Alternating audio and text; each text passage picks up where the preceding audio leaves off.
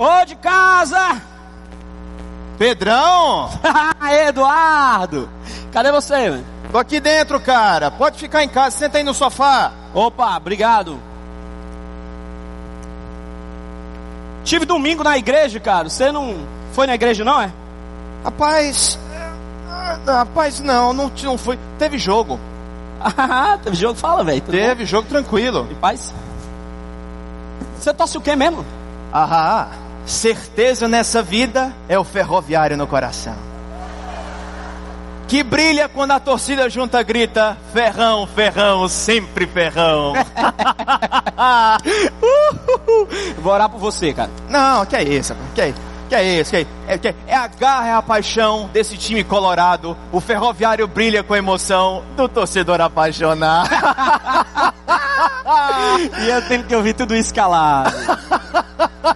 Sim, cara, eu lembrei de você, bicho. Decidi dar uma passada pra saber como é que estão as coisas. Ah, você é o cara, rapaz. Que é esse, você, cara? você é o cara. Uma honra. E aí, novidades?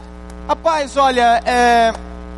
Novidade tem. Tem duas boas novidades. Opa, conta aí. Eu fui demitido do emprego. Uh, cara. Pedido de emprego é ruim, hein, cara. Você tava naquela. Como é o nome mesmo? A funerária já vou indo. Essa aí já foi, então. O que, que deu de errado lá, cara? É, sabe como é que é, né? Trabalho em funerária. Ah, sei, sei.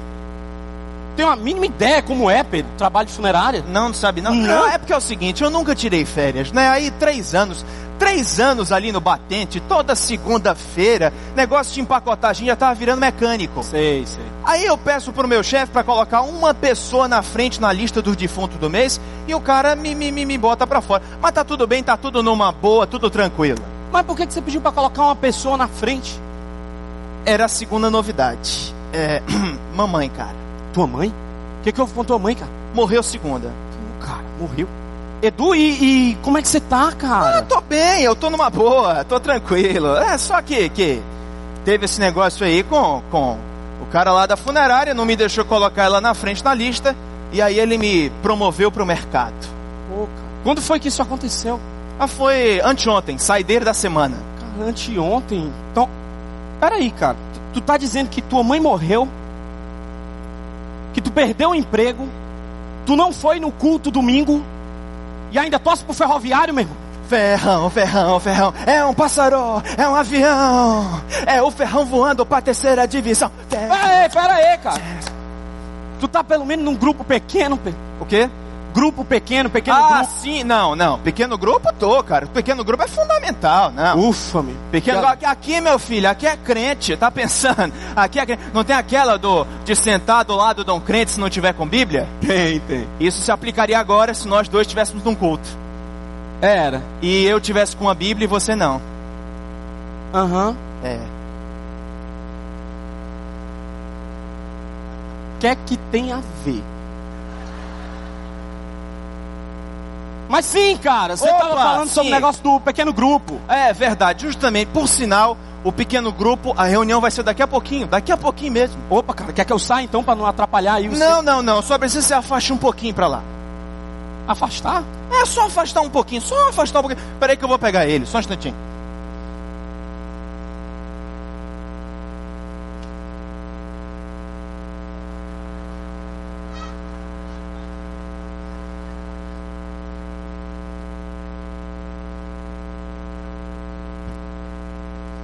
Pronto, tá ótimo. É, Eduardo, o que é isso que eu tô vendo? Várias pessoas. Não tô falando é nessa região, não. Tô falando é aqui, Eduardo. Ah, rapaz, não. Esse aqui, rapaz, esse aqui é o melhor pequeno grupo do mundo. Aqui, ó, esse aqui são os integrantes. Esse aqui é o Tibúrcio, esse, esse aqui é, é- é o Pascoal e aquele ali é o Batoré. Não, não, peraí. Peraí, cara, deixa de brincadeira. Que foi, que foi? Qual é o tamanho da camisa de força? É G ou é GG? Não, que é isso? Não, precisa, cara, peraí. Não precisa não, senta Não, aí. vou ligar no Senta Miralopes aí, não, agora. senta aí, é piadista. Senta aí, fica aí numa boa. Não, tem velho. problema não. Rapaz, Tá é o seguinte, não. fica aí tranquilo. Rapaz, esse aqui é o melhor pequeno grupo do mundo. É o seguinte, eu falo nas reuniões, ninguém fala. Quando eu falo meus problemas, ninguém reclama, ninguém me repreende, ninguém me critica. É uma maravilha. Eu, eu- eu não tenho que engolir pedido de oração de ninguém, ficar enchendo minha minha cabeça com pedido de oração. E mais, o pequeno grupo está sempre aqui em casa. Eu preciso, eu vou fazer pequeno grupo, pronto, coloca eles aqui. Tira o pequeno grupo, tira o pequeno grupo, tudo bem. Eduardo, cara, como é que esses ursinhos vão te ajudar de alguma forma na tua caminhada cristã? Vão fazer com que tu evolua espiritualmente? Tu não está envolvido na campanha juntos, não, cara? Não, não, não. Eu estou envolvido numa outra, uma campanha, um movimento que está contagiando a nação. Não é aquele movimento juntos para que muitos creiam? Não. É o movimento separados para que muitos fiquem em casa. Para, Eduardo. Não, que é isso, rapaz. Nós temos bonés, botões, camisas e tudo que você precisa fazer é nada. Basta você ficar na sua casa, você fica na sua, eu fico na minha. Pessoal da internet, cada um no seu quadrado. Cada um no seu quadrado. Cada um quadrado. para de novo, Seu Eduardo. quadrado. Eu disse, Para, para, para, cara. que foi? Cara, pequeno grupo é um lugar onde você compartilha a vida de Cristo, pratica a vida de Cristo com os outros. No domingo a gente só celebra aquilo que aconteceu durante assim, segunda, sábado. É, é viver a igreja juntos no amor, na comunhão, no partir do pão, nas ofertas. Aí, durante a semana, então, bora viver comunidade também aí. É, mas, meus, eu, É, mas cara, quem foi que te ajudou? Quem foi que teve contigo? Quando você perdeu o seu emprego? Hein, Eduardo?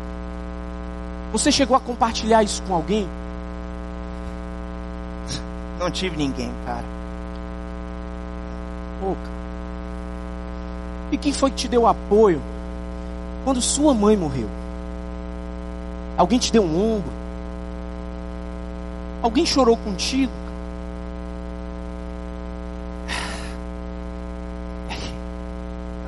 Eu, eu, não tive, não. Ô Eduardo, essa tua campanha aí devia ser chamada era separados, enquanto muitos se perdem. Aqui, cara, é gente ajudando gente. Você devia conhecer meu grupo pequeno. A gente se reúne toda terça-feira à noite. Ela morreu do coração, cara. Vamos dar uma volta aí. Eu tô, tô de carro. A gente sai, conversa um pouco, veja a ideia. Aí quem sabe na terça-feira você até compartilha com o restante da galera lá no pequeno grupo.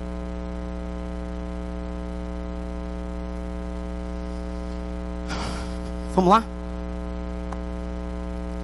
Tamo junto. Bora lá.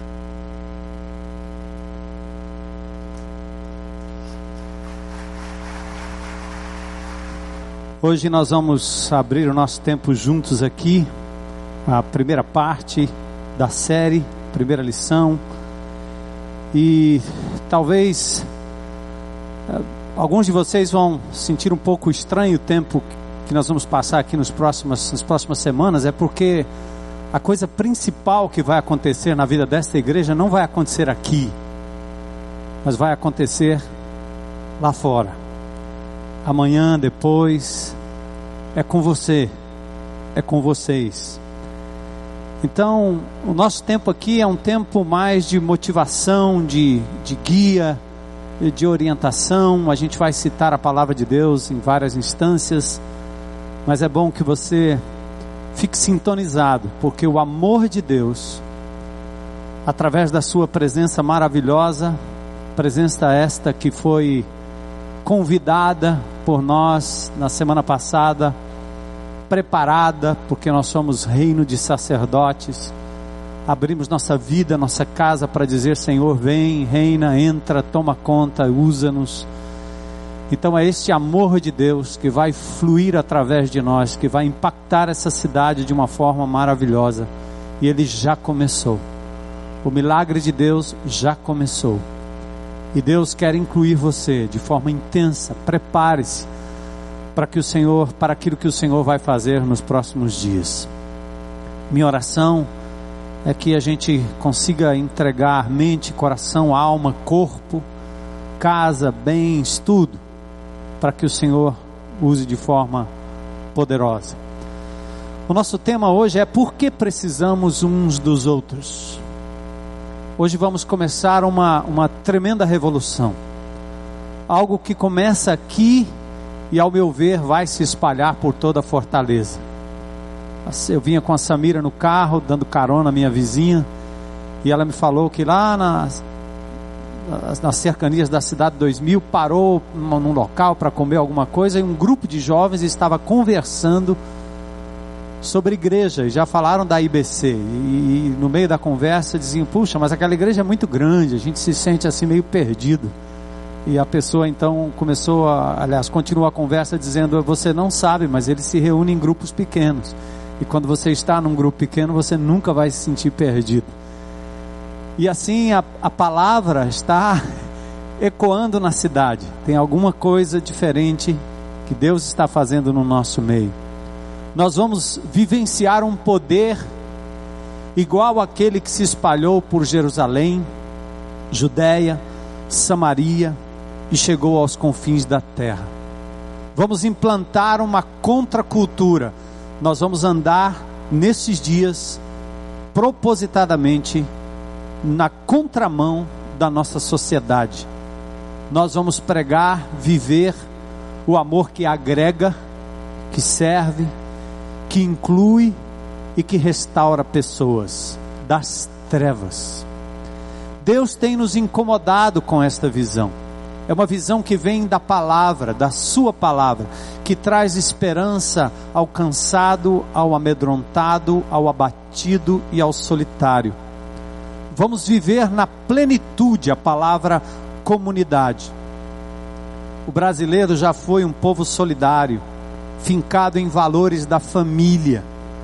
Mas como o resto do mundo, nós estamos fragmentados e fomos transformados em peças solitárias de uma engrenagem em busca do sucesso individual e independente. Exemplo, eu tive numa reunião essa semana do meu condomínio e eu fiquei muito triste em perceber que os condôminos de três condomínios, de três prédios, relutavam em oferecer aos deficientes físicos a prioridade na escolha das vagas. A ideia é, não é todo mundo igual? A questão não é democrática? Ou seja, cada um pensando no seu espaço, no seu lugar, e que se lixem os deficientes físicos meu coração ficou muito triste até que, pela graça de Deus, eu fiz uma proposta que acabou passando, que a prioridade fosse dada às pessoas com deficiência física, é o mínimo que nós podemos fazer. Como hoje eu estava num supermercado e o indivíduo atravessa o carro exatamente na faixa em que entra um deficiente físico. O indivíduo para no meio da rua porque ele está pensando nele mesmo todo o tempo.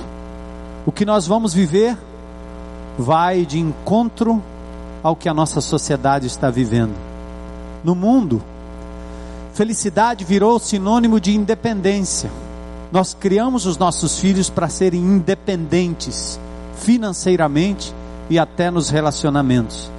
Até no casamento, as meninas estão sendo preparadas para se separarem e viverem sós, independentes. Enfim, o ser humano acha que quanto mais independente, mais feliz ele será.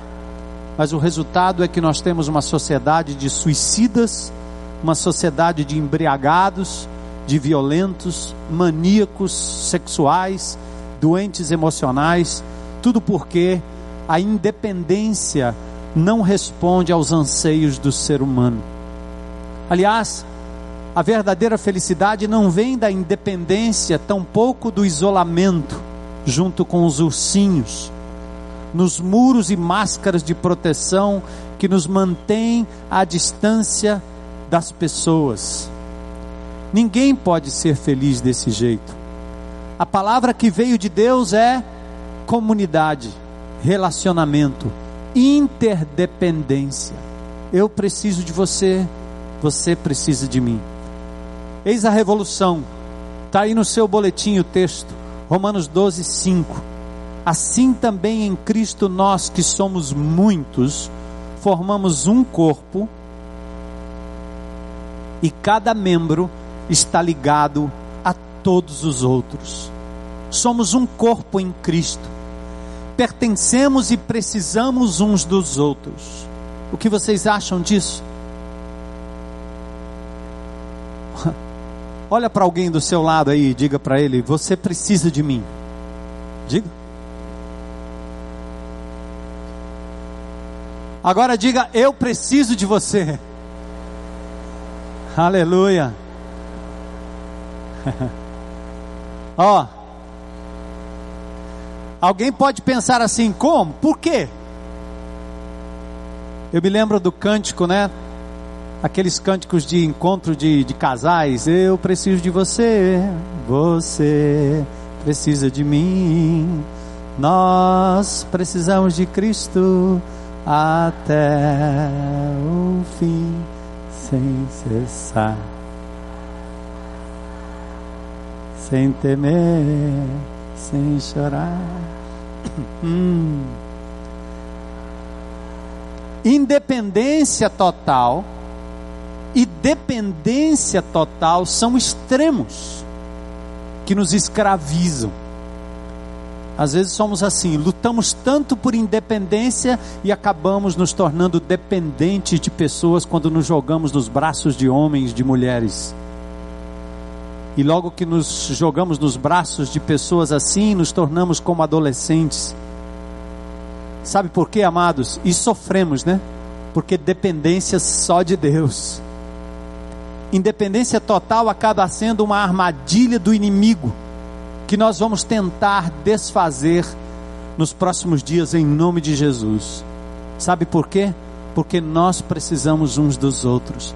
Deus nos fez assim nos próximos 40, 42 dias, nós vamos olhar com profundidade os relacionamentos, vamos pensar sobre eles, vamos estar num grupo pequeno, vamos estar ligados a pessoas que se relacionam num nível mais profundo do que amizades casuais. É por isso que nós temos pedido a você, em nome de Jesus, considere fazer parte de um grupo pequeno, pelo menos nas próximas sete semanas. É aqui que nós vamos aprender a resolver os nossos problemas. E a Bíblia nos dá cinco razões pelas quais nós precisamos andar juntos e precisamos de um grupo. A primeira delas está aí no seu boletim, no seu esboço. É porque nós precisamos de pessoas, preencham, se tiverem a caneta ou lápis, preciso de pessoas que andem comigo. Preciso de pessoas que andem comigo. Em outras palavras, eu preciso de pessoas que me ajudem a crescer espiritualmente. A Bíblia diz em Colossenses 2:6, assim como conhecestes a Cristo, veja o que o texto diz: assim andai nele. Na Bíblia, vida espiritual é uma caminhada. Estamos em constante movimento. Aliás, Jesus é o caminho. E a nossa vida é uma jornada espiritual. E nós não podemos ficar sentados. Temos um destino a ser alcançado, um caminho a percorrer. E na Bíblia, nós somos todo o tempo desafiados a andarmos na luz, em amor, em obediência, no espírito, em sabedoria, como Jesus andou, mas um ponto importante é o seguinte: Deus nunca planejou que fizéssemos isso sozinhos. O texto de Colossenses 2,6 diz: Andai, é segunda pessoa do plural. A caminhada é sempre em grupo, é sempre coletiva. Não estamos falando de estarmos ou não casados, porque Jesus não se casou, mas mesmo assim ele nunca andou só. Alguém pode estar pensando: o que há de errado em andar sozinho? Eu prefiro assim, pois eu faço o que eu quero, decido o que é melhor para mim, compro o que quero, quando quero.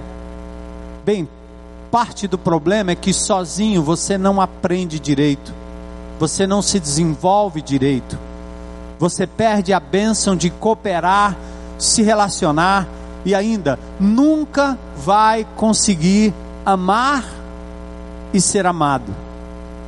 E nunca vai ser usado como um instrumento de Deus para abençoar outras pessoas. Deus mesmo disse que não é bom que o homem estivesse só. Por quais motivos? Eu quero pensar em três bons motivos aqui com você. Primeiro, é mais seguro andar acompanhado. No cotidiano, você sabe quais são os riscos de andar sozinho. Quando você anda em grupo, há mais segurança. Você já se viu num lugar estreito, escuro, deserto, campo aberto, sem ninguém por perto? No deserto, a sensação de andar só é muito ruim. Logo queremos ter alguém por perto, alguém por perto. Segunda coisa é que é animador andar com pessoas. Quando pessoas estão por perto, você não desiste fácil. Eu me lembro de uma caminhada que fizemos tempos atrás com os jovens e adultos desta igreja lá nos Lençóis Maranhenses, 32 quilômetros caminhando. Foi difícil, mas teria sido terrível se nós andássemos sozinhos. É assim, é animador andar com outras pessoas. Há um provérbio antigo na Zâmbia que diz o seguinte: quando você corre sozinho, vai rápido, mas quando você corre acompanhado, vai longe. Quando você corre sozinho, você pode até correr rápido, mas quando você corre acompanhado, aí sim, você vai longe. A vida é assim, é uma maratona mais cedo ou mais tarde você vai precisar de companhia.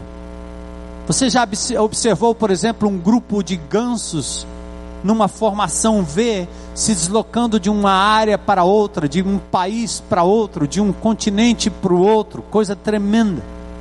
Eles podem voar distâncias enormes, porque a formação vai criando uma corrente de ar ascendente e eles não se cansam quando voam juntos. Um só morreria no meio do caminho. Assim acontece com ciclistas, com revezamento, maratonistas, eles têm que andar em bloco. É muito ruim andar sozinho. Outra razão é que é mais inteligente andar em grupo. Você aprende muito mais quando anda pela vida com pessoas próximas a você. Eu não estou falando de amigos casuais. Eu quero me referir a pessoas que têm com você uma comunhão verdadeira, como diz a Bíblia em Provérbios 26. Somente os tolos acham que sua opinião é a única correta. Em outras palavras, se você acha que é o único que pensa desse jeito e que você está absolutamente certo quando pensa assim, sozinho, adivinha só, você está errado. A Bíblia diz que na multidão de conselheiros há sabedoria, isto é, segurança. Quando você confirma seus sonhos, seus planos com pessoas que estão ao seu redor, isso traz ânimo e traz segurança. Olha o próximo texto bíblico aí, Gênesis 2, 18. Vejam comigo. Então o Senhor declarou: O que é que diz aí? Não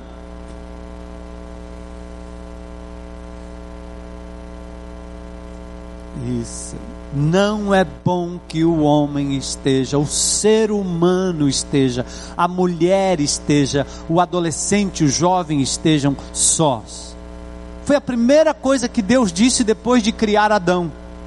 Tudo estava perfeito, tov maod, tudo muito bom, diz o Senhor. Mas ele diz: não é bom que você fique sozinho. Deus diz que a solidão não é uma boa coisa. Então, como é que você vai insistir em andar isolado, viver cristianismo isolado? Assim que Ele nos criou, Ele nos inseriu em dois grupos. Ele nos deu uma família natural e uma família espiritual. A natural lhe insere neste mundo, a espiritual na eternidade. A família natural passa, muda, se distancia mas a espiritual permanece. São muitos filhos, muitos irmãos, muitos pais espirituais. Hoje, nos dias, no dia dos pais, eu recebi um telefonema de uma jovem desta igreja, prestes a se casar, dizendo: Eu quero te parabenizar porque você é meu pai na fé. eu me senti muito querido, muito amado. Talvez fosse muito fácil para as minhas filhas que andaram comigo, viveram comigo, dizer: Papai, te amo, muito obrigado por tudo. Mas para alguém que foi abandonado, que viveu uma vida completamente longe de qualquer cuidado e amparo, receber o amor de Deus durante um tempo e depois voltar para dizer: Obrigado, você é meu pai na fé, você é meu pai espiritual, é outra coisa, tem outro sabor.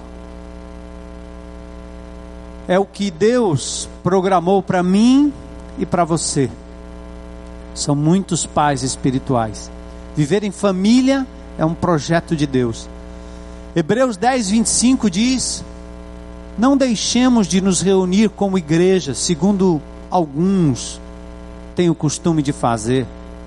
Aqui fica denunciada a nossa tendência de isolamento. Por isso precisamos uns dos outros. Não é difícil ver pessoas que se distanciam do corpo de Cristo e vivem como brasas fora do braseiro. Logo apaga, logo recebem a coloração do mundo. Nós temos que andar juntos. Aqui nós vamos ser encorajados a permanecer no projeto de Deus. O texto aqui não está falando de uma grande multidão, não. Não deixar a congregação, o ajuntamento, não está falando da grande multidão. Também não está falando de uma vida atrás da telinha de TV, como se o seu pastor fosse um garoto propaganda da TV ou um repórter.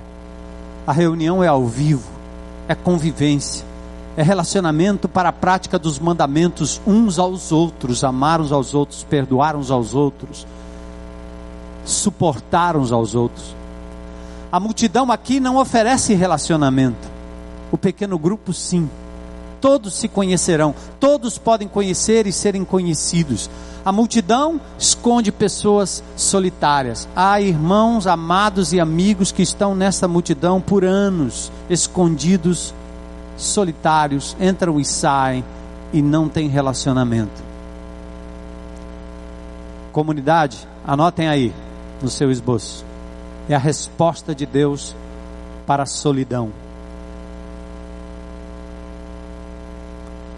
Todos nós precisamos conhecer bem algumas pessoas e sermos bem conhecidos por elas. Precisamos de um lugar de um grupo onde a gente pratique relacionamento, aprender a amar de verdade. Ah, é assim que nós vamos começar uma revolução. Eu me lembro da música do Azaf, meu irmão, eu preciso de ti.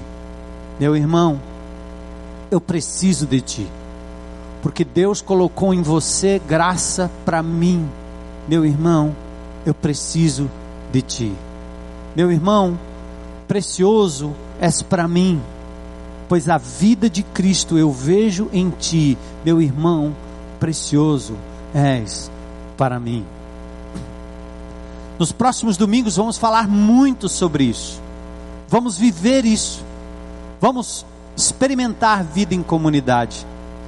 Eu quero dizer que as pessoas que estão ao seu redor, as pessoas que estão nesta nossa cidade, precisam de um tipo de amor que eles não conhecem, porque é o amor de Deus que está derramado no meu e no seu coração.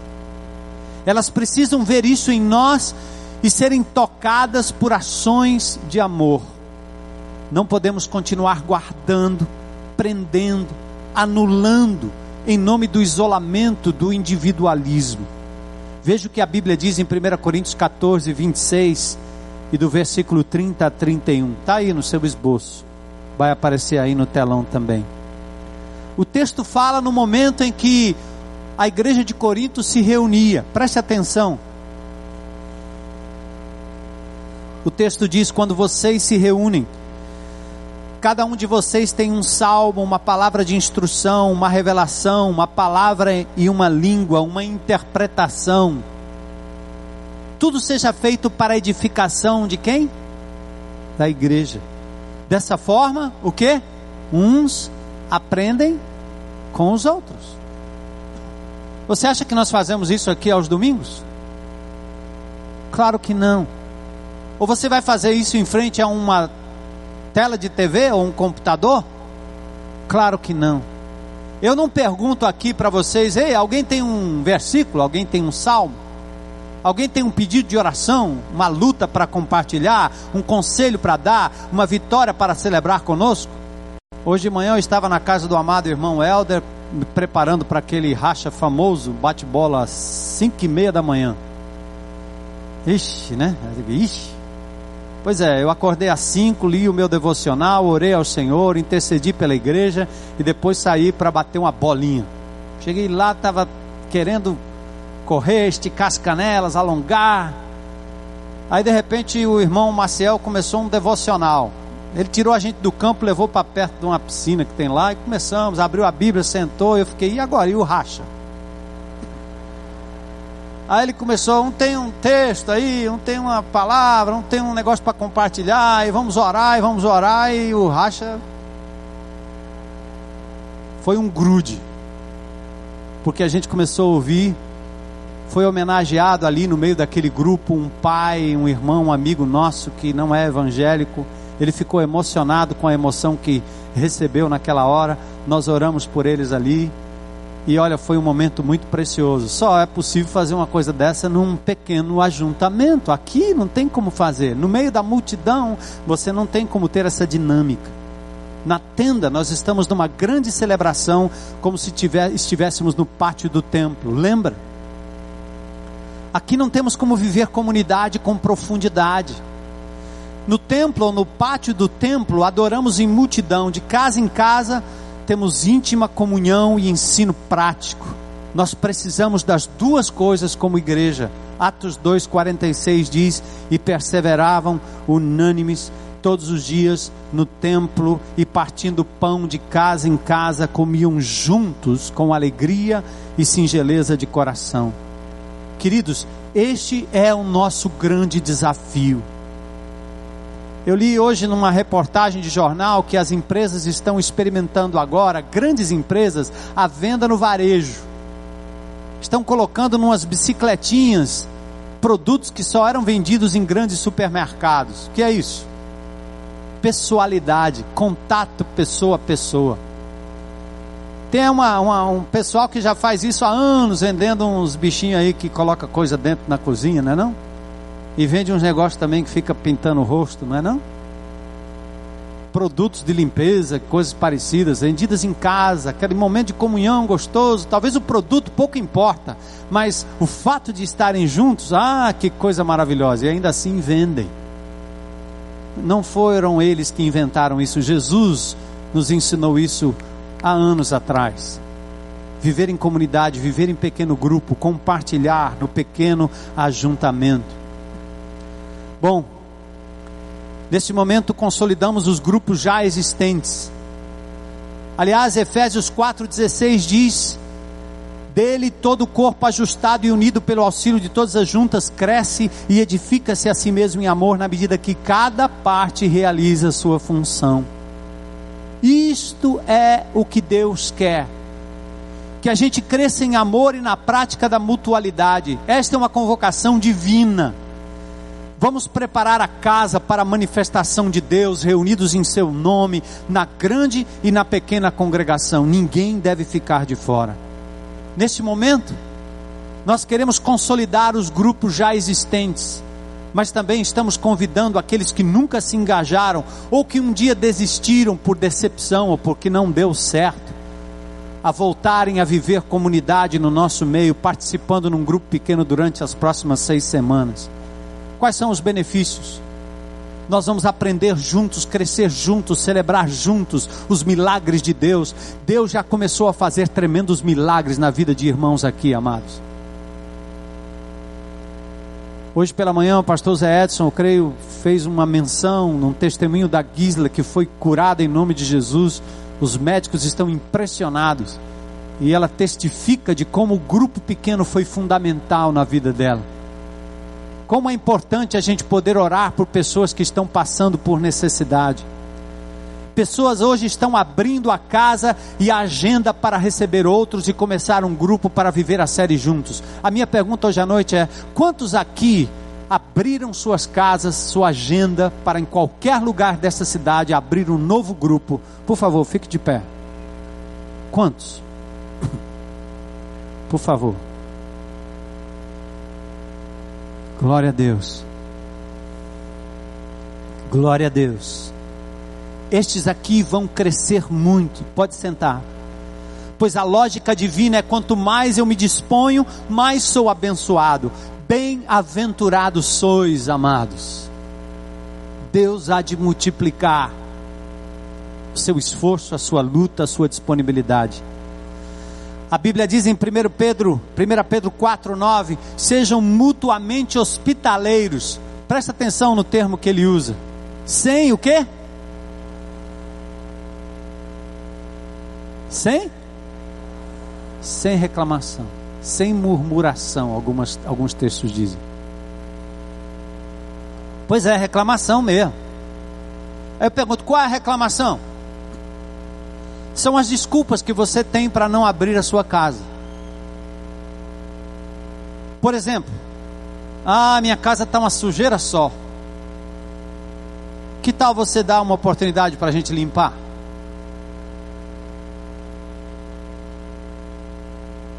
Ou você pode dizer: minha casa é pequena demais. Será que dá para receber pelo menos quatro pessoas? Três? Cinco? Ah, minha casa é longe demais. Você acha que não tem gente que mora lá? Não tem nenhum lugar longe demais que não haja pessoas que também moram longe demais e são vizinhos longe demais. Hospedem sem reclamação, sem murmuração, sem desculpa. Ah, minha casa é simples demais. Pergunto: Deus tem andado por lá ou não? É Ele que nós queremos encontrar não é a sua casa. Amém? Glória a Deus. Essa igreja consegue congregar da pessoa mais rica, mais socioeconomicamente bem colocada na cidade ao irmão do assentamento. Que não demora muito, vai ter o seu lugarzinho decente e ajeitado para a glória de Deus. Aqui nós não temos problema de segregação. Agora a pergunta é: será que essas desculpas bastam para você continuar sentado aí? Será que temos mais casas? Hoje à noite, será que nós temos mais casas? Talvez eu tivesse que fazer um apelo agora para levantar a mão em nome de Jesus. Porque a, o apelo não é só para salvação, é para você fazer a sua casa, da sua casa, uma agência da salvação para mandar mais gente para a eternidade com Jesus e menos gente para o inferno. Sejam hospitaleiros, irmãos. É a palavra de Deus que está dizendo, sem dar desculpa. Abençoe e abra a tua casa. Quando eu cheguei aqui na IBC, um dos lugares que eu visitei pela primeira vez, de uns amados irmãos desta igreja que eram diáconos, depois de ter visitado uma casa bonita, com ar-condicionado, estilo família inglesa, tocavam a campainha para a secretária vir. E a próxima visita que eu fiz foi ali no Lagamar, na casa de um irmão, onde nós entramos. Era taipa ou tijolo mal assentado, o chão era todo de barro. E a gente tinha que pisar num tijolo aqui, num tijolo acolá, depois no outro tijolo. E uh, as crianças ficavam todas em cima de um, de um montinho. E aquele casal me recebeu. E eu tomei café numa caneca daquelas, né? Aquelas canecas mesmo feitas de, de lata e tivemos um momento precioso de comunhão. Esse irmão em Cristo, essa irmã em Cristo, seus filhos estão aqui nessa comunidade hoje, moram em casas muito melhores, têm filhos na universidade, filhos casados, netos já, eu não sei logo logo bisnetos, e Deus tem abençoado essa família, porque nós aprendemos a conviver juntos e abençoar a vida uns dos outros irmão Genésio, irmão Decila, irmã Decila. Bênção de Deus para nós. Querido, será que nós temos mais casas? Então junte, junte somente alguns amigos Encontre gente com que você tem contato, colegas de trabalho, de escola, pessoas amigas, parentes, vizinhos. Não pense que sua casa ficará vazia.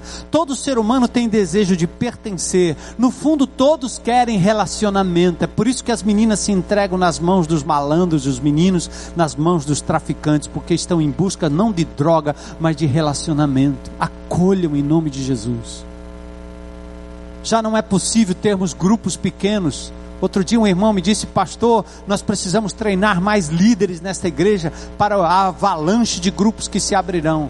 Eu disse, meu irmão, não precisa, basta, basta implodir, desmanchar, dividir e multiplicar os enormes grupos que nós temos de crentes que são crentes há anos e ainda não tiveram o privilégio de multiplicar de abrir sua casa e dizer: Pastor, eu sou crente há 10 anos, há 5 anos, há 20 anos, chegou a minha hora, eu quero liderar um grupo, quero ser um hospedeiro, quero trazer gente para dentro da minha casa e abençoar com a bênção que o Senhor tem me abençoado durante anos. É isso que nós precisamos fazer em nome de Jesus. Outra razão que nós precisamos uns dos outros é porque eu preciso de pessoas para servir comigo. Fomos criados por Ele para praticar as boas obras. Efésios 2:10. Deus tem dado a você dons e talentos que completam ou se completam quando você se junta com outros irmãos. Lembra do suprimento das viúvas em Atos 6? Lembra da maca do paralítico carregado por quatro homens? Precisou iniciativa, coordenação, força, estratégia, fé, enfim, um serviço comum a isso nós chamamos ministério ou iniciativa ministerial. Quando nós servimos juntos, ninguém fica sobrecarregado, ou desanimado, ou se sentindo só. A Bíblia diz em Eclesiastes 4:9 é melhor ter companhia do que estar sozinho, porque maior é a recompensa do trabalho de duas pessoas. É assim que nós fazemos aqui nesta igreja. Encontro para pastores, geração futuro nosso trabalho com os centuriões, todo esse trabalho de som, de vídeo, de áudio, as cadeiras colocadas, essa tenda limpa por dentro, todo esse ambiente é feito por formiguinhas do Senhor que trabalham ajudando-se mutuamente, assim como seu grupo pequeno pode e deve fazer. Algumas gotas causam um impacto na cidade, mas milhares delas podem trazer alegria, abundância, saciar a sede de uma cidade inteira. Assim somos nós. Amados, escrevam aí. Comunidade é a resposta de Deus para a fadiga. Você não precisa ficar cansado e sobrecarregado, ou cansando e sobrecarregando alguém, só porque você decidiu não se envolver, em nome de Jesus. Você já viu como são as abelhas, as formigas? São capazes de fazer coisas tremendas quando se juntam. Cada um fazendo uma pequena parte. Muito pode ser feito em pouco tempo. Por isso nós queremos planejar e temos planejado uma ação ao redor da tenda aqui nesse bairro. O projeto Creres quarteirão mapeado, iniciativas elencadas, oportunidade para a gente deslanchar junto uma onda de amor comunitário. Eu tenho dito isso na imprensa, ainda não publicaram, mas eu vou cutucar até que publiquem, até que sejam capazes de serem sensíveis ao que Deus está fazendo no meio de uma multidão para transformar a vida de um bairro, de uma comunidade vale mais do que publicar um padroeiro numa paróquia distante com 50 pessoas, que ganha logo notoriedade na cidade. Mas a mim não importa o que os homens vejam, mas importa o que o Senhor vai ver nesta comunidade. O amor dele vazando, transbordando, para transformar esta comunidade do Pedras no quarteirão que nós temos designado para isso. Ah, eu posso fazer isso em qualquer lugar, é verdade. Eu estou convidando você a fazer isso como um projeto piloto para a gente ter uma ideia do que o povo de Deus é capaz de fazer quando se junta em nome de Jesus por uma causa comum. Amém? Gálatas 6,10 diz: Enquanto temos oportunidade, façamos o bem a todos, especialmente aos da família da fé, isto é, a igreja. Veja como Deus usa pessoas comuns para suprir necessidades de outros ou mesmo as suas. Mas para que isso aconteça, você tem que estar por perto, andar perto e assim ser o alvo do amor de Deus através dos outros. Outra razão, porque precisamos uns dos outros, além de pessoas para andarem com a gente, pessoas para servirem com a gente.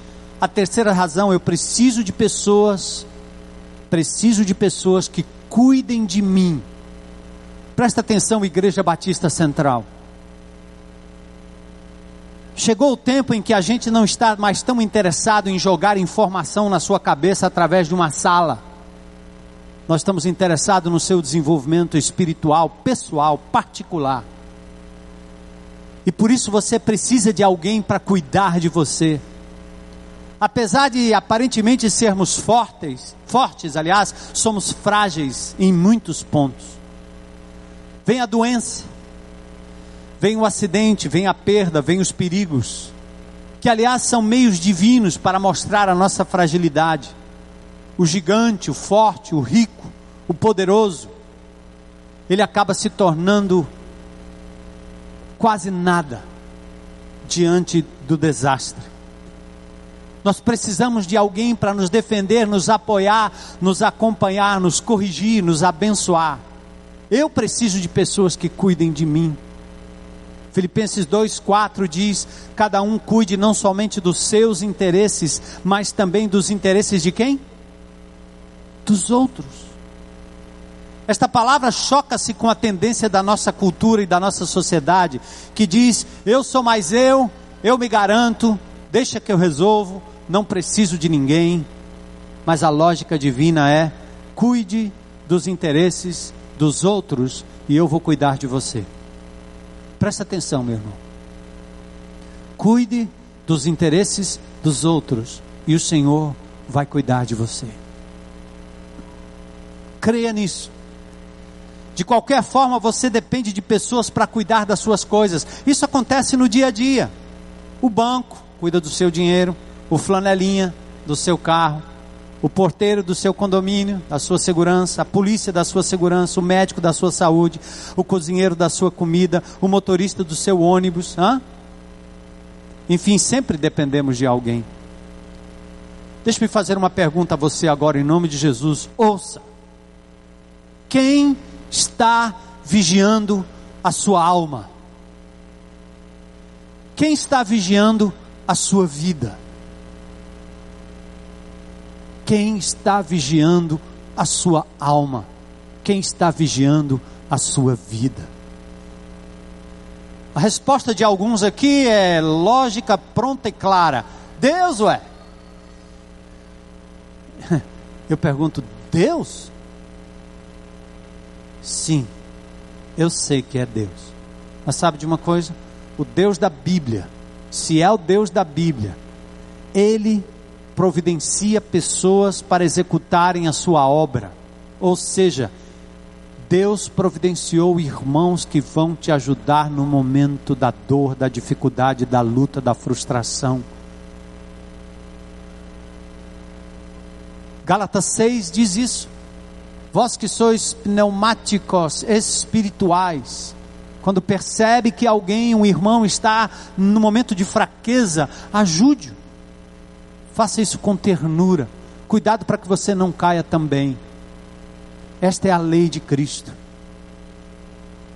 Então, quem sabe das suas fraquezas? Quem vai levantar você na hora da queda?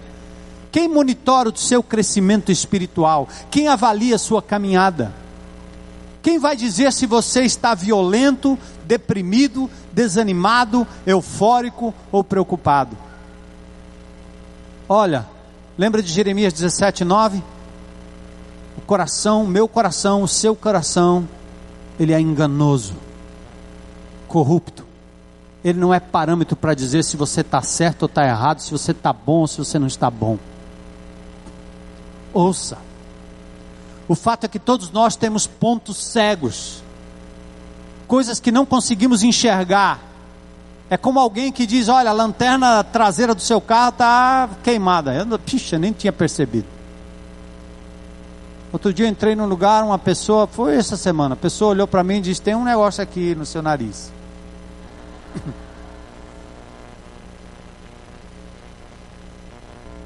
Constrangedor, né? Mas eu olhei para aquela pessoa e disse: Ô oh, mulher de coragem, beleza. penso numa pessoa amiga. Não riu de mim, não disse nada, só disse: tem um negócio aqui no seu.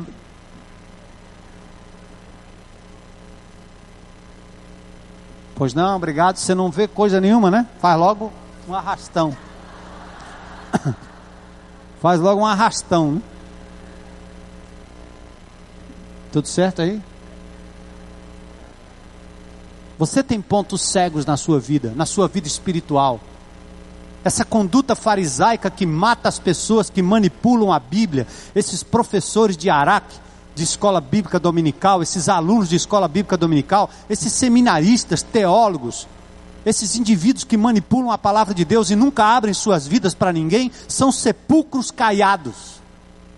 Não demora muito, eles visitam as igrejas e começam com o seu julgamento, com o seu policiamento querendo Bíblia, Bíblia, Bíblia, Bíblia, Bíblia, e você abre a porta da casa dele, a mulher está doente, o filho está doente, e o indivíduo está cheio de pecado, até o dia que o Espírito de Deus abre o coração dele para a restauração, e ele percebe que tem que desaprender tudo que aprendeu, para aprender a simplicidade de viver a vida cristã em, em Jesus, e ser amigo próximo, e dizer para as pessoas ao seu redor: Eu sou falho também, eu preciso de alguém que me ama.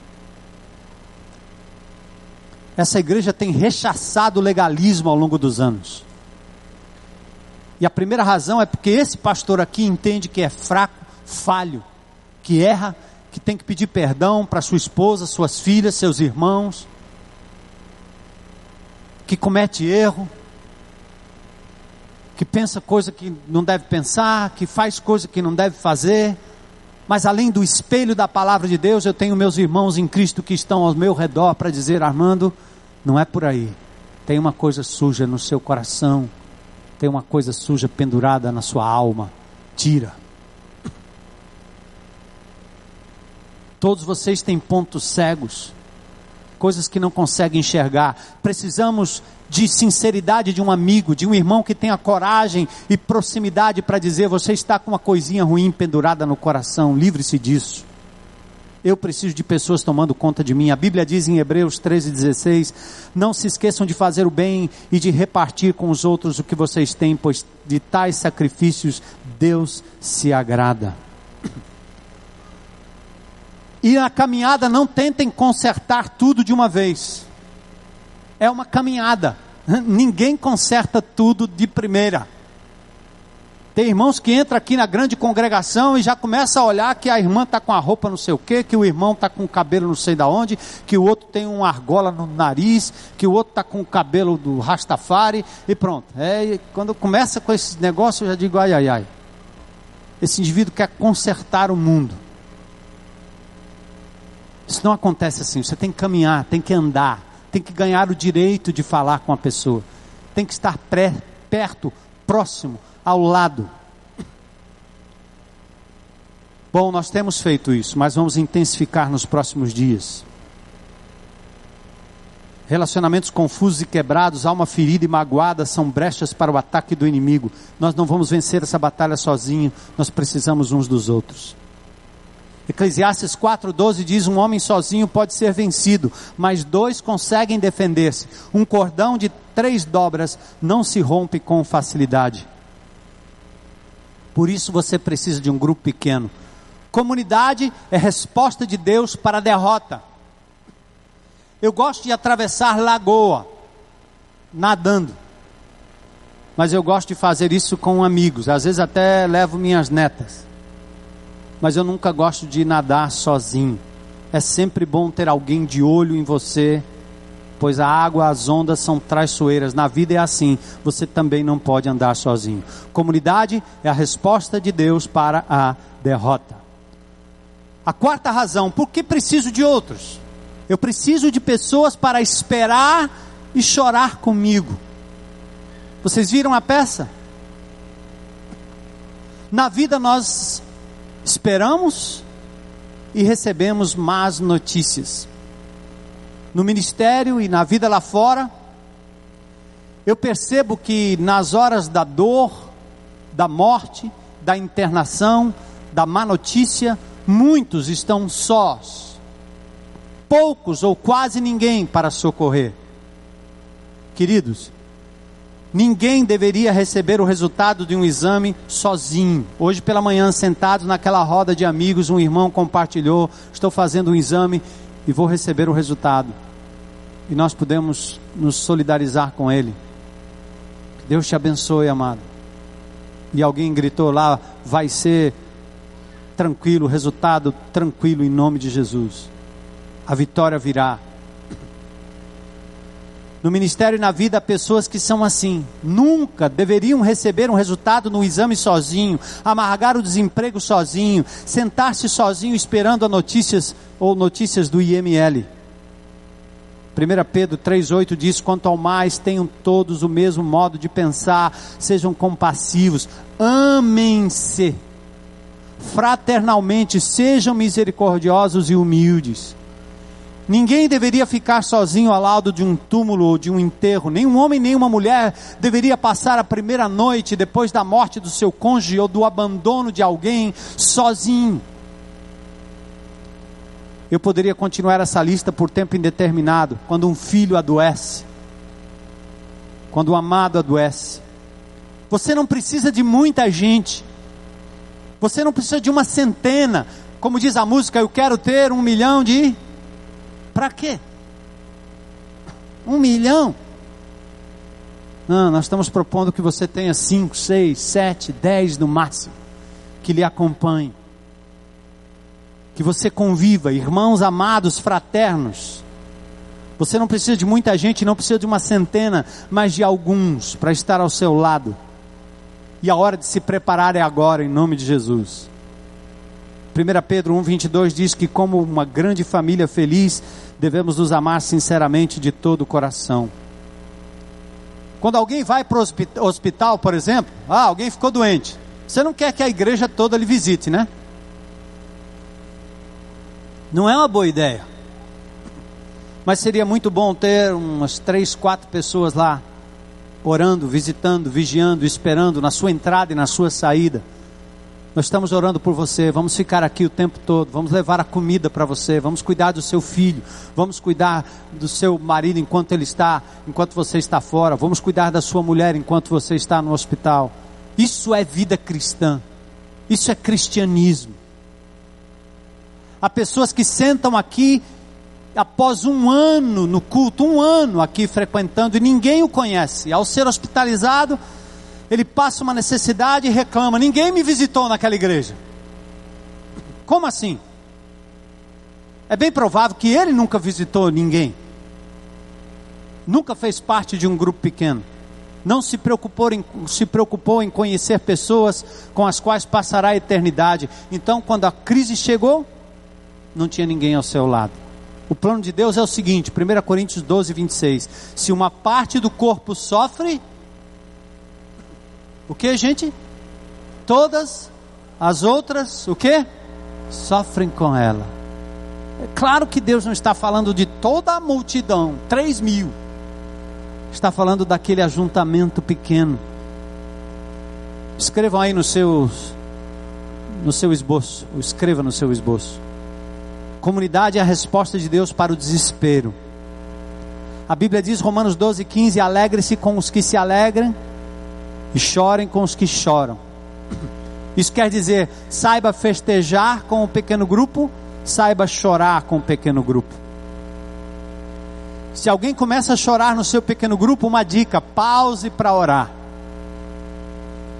Na crise, você não tem que resolver o problema de ninguém, ou dar conselhos ou sermões. Às vezes você só precisa estar ao lado daquela pessoa. Você não precisa resolver todos os problemas. Quando a pessoa atravessa uma crise, nem sempre ela precisa de conselho, ela apenas quer alguém ao lado.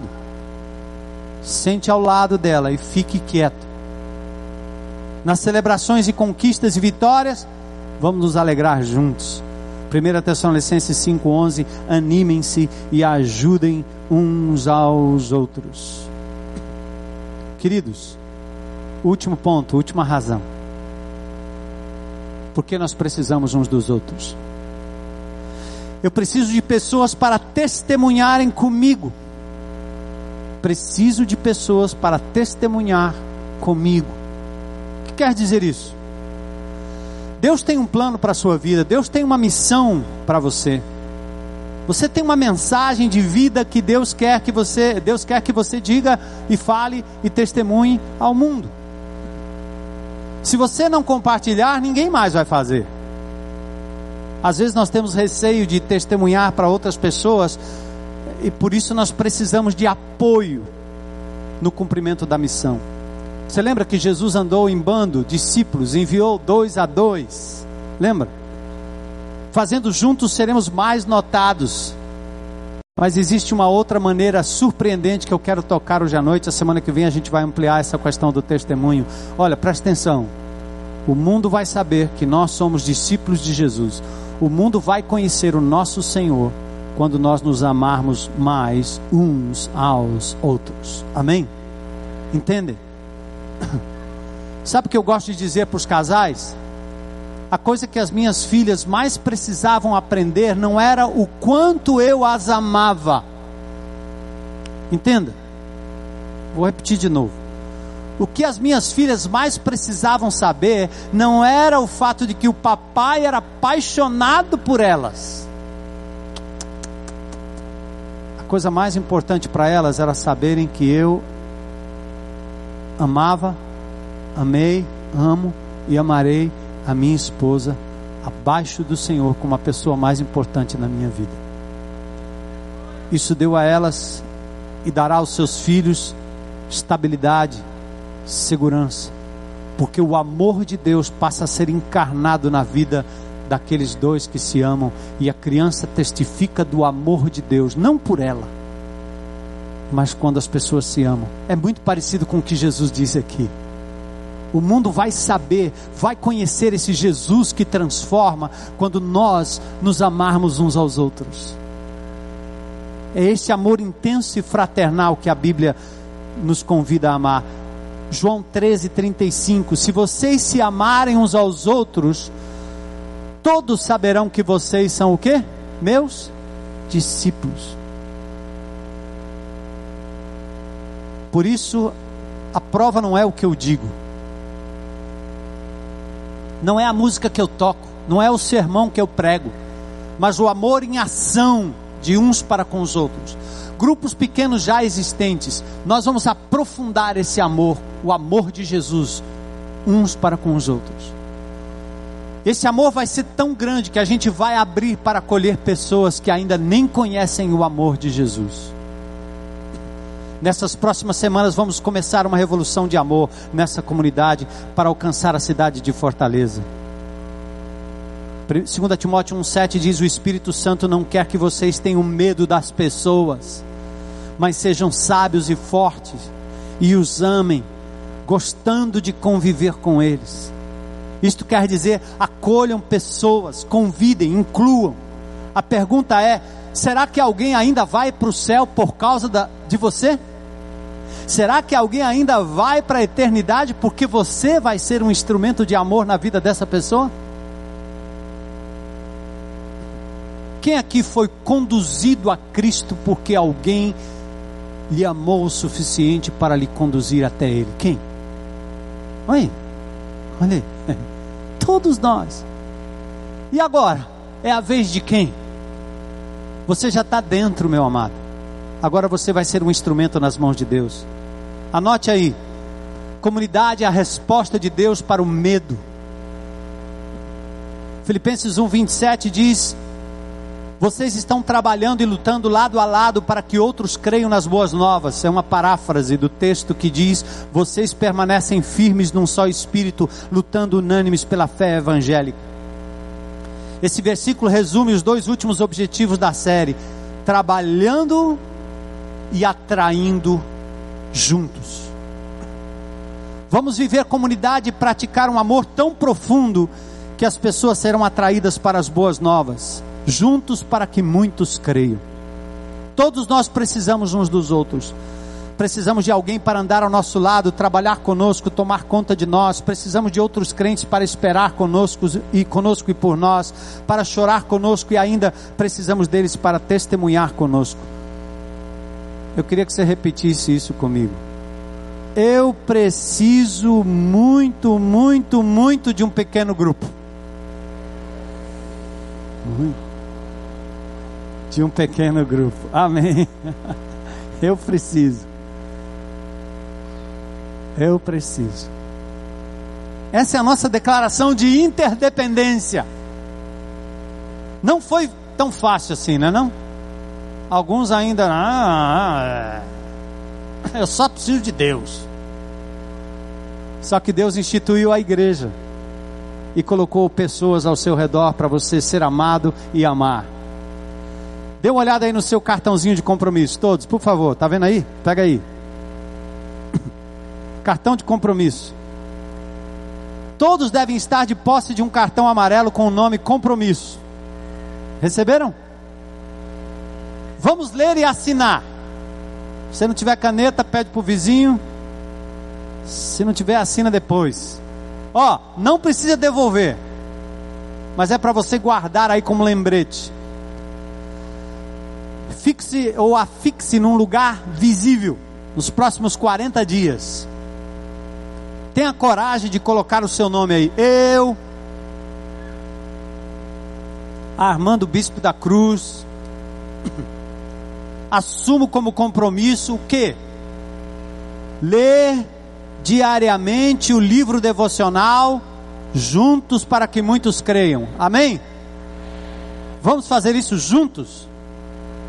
Começa hoje. Hein? Se não começou, não tem um livro, começa amanhã, lê dois e vai em frente. Segunda coisa, participar semanalmente de quê? De um pequeno grupo. Posso contar com vocês? Amém? Vamos lá, gente. Semanalmente. A terceira coisa, o que? Participar de todos os cultos da série, pontualmente. Hoje foi bom, começamos com um bom grupo. Eu descobri que os times que estão na terceira divisão aí nem jogam de domingo, é isso? Então não tem nem esse problema torcedores do Ceará e do Fortaleza estão liberados até que eles subam para a Série A. Talvez no dia de São Nunca.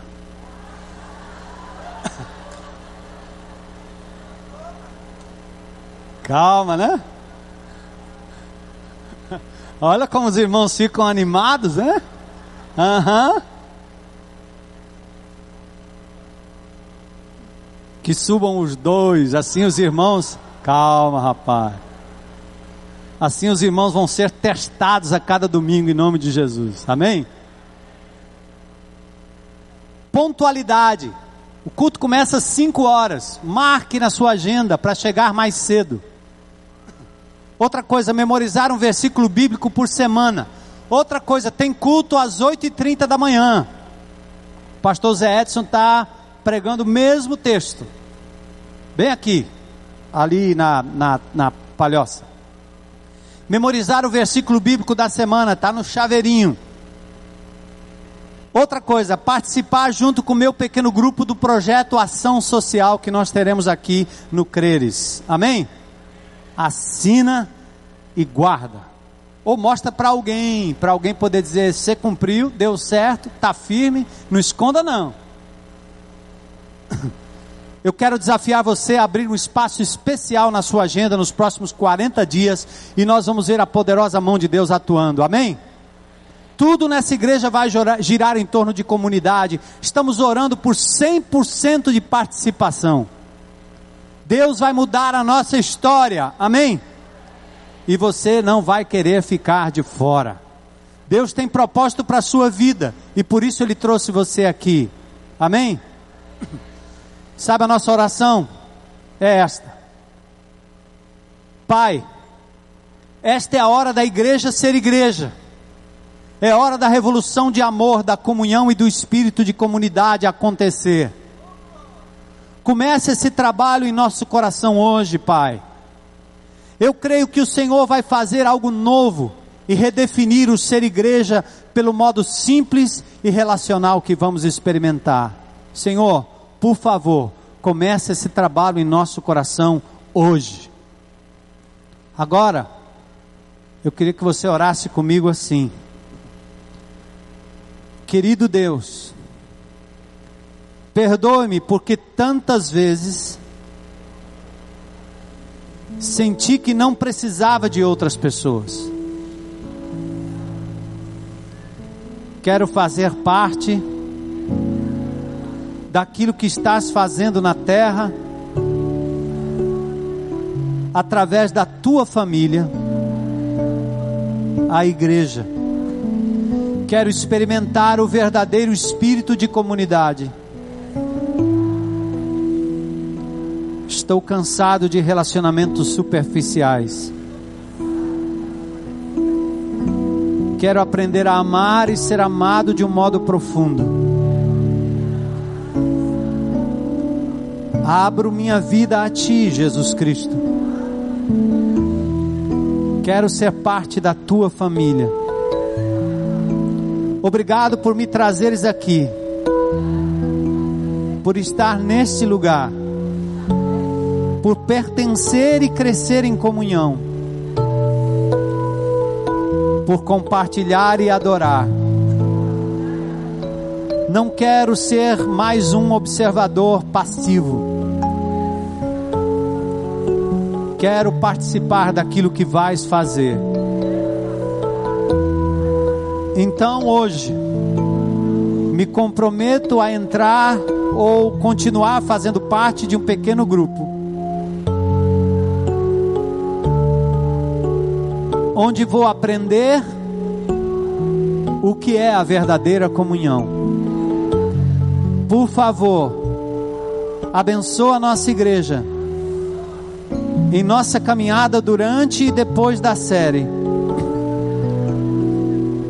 Em nome de Jesus. Amém. Amém. Amém.